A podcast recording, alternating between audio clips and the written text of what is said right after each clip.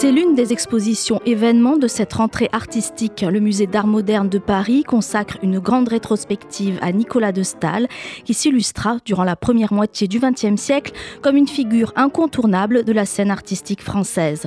Il aura fallu attendre 20 ans depuis l'exposition organisée par le Centre Pompidou pour que l'on propose un nouveau regard sur le travail de cet artiste flamboyant. Car Nicolas de Staël occupe une place à part dans l'histoire de l'art foisonnant de sa période. Tout au long de sa carrière, il ne cessera de se réinventer tout en conservant un style unique et reconnaissable.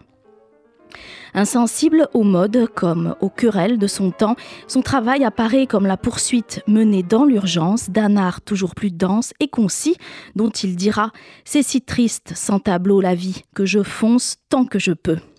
En expérimentateur inépuisable, il brouillera volontairement la distinction entre abstraction et figuration. Son inévitable besoin de tout casser quand la machine semble tourner trop rond, dit-il, le conduit à produire une œuvre remarquablement riche et complexe. La biographie de Stahl a d'emblée créé un mythe autour de son art, de son exil après la révolution russe jusqu'à son suicide tragique à l'âge de 41 ans à la suite d'une déception amoureuse.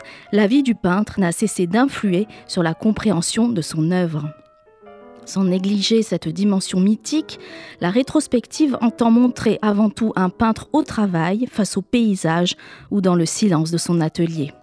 De son voyage de jeunesse à ses premières années parisiennes, de son installation dans le Vaucluse à son voyage en Sicile en 1953 et enfin ces derniers mois à Antibes, la rétrospective permet ainsi de suivre pas à pas une quête picturale d'une rare intensité.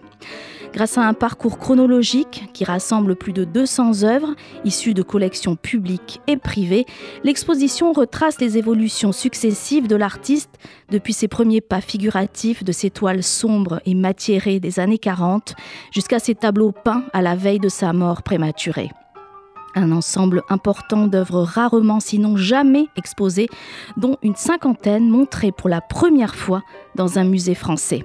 À découvrir jusqu'en janvier prochain au musée d'art moderne de Paris.